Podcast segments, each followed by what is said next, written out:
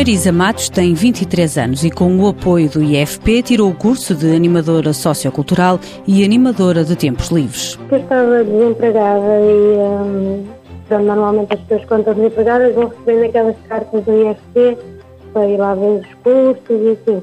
E foi assim que eu tive conhecimento. Eu inscrevi-me, mandaram uma carta para casa, eu inscrevi-me e depois fui a uma seleção de curso e passei. Depois fui aproveitar a oportunidade. Uma oportunidade que surgiu no âmbito do projeto Triplo Salto e que revelou uma paixão desconhecida. Foi uma coisa que caiu assim de paraquedas porque eu sempre gostei de crianças, mas daí a pensar algum dia fazer isso profissão nunca, nunca tinha pensado.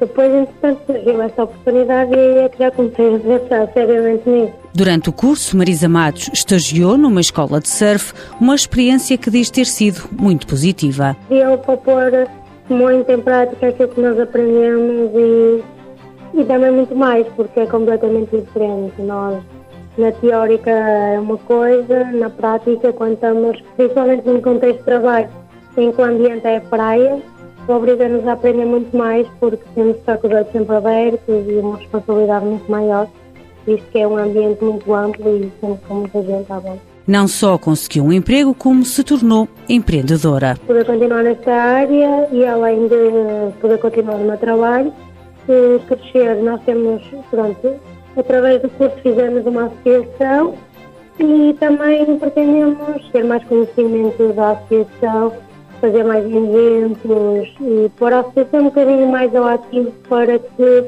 as pessoas possam realmente conhecer aquilo que nós fazemos e talvez também ajudar outros jovens a concretizar os sonhos deles. Marisa Matos quer continuar a trabalhar nesta área.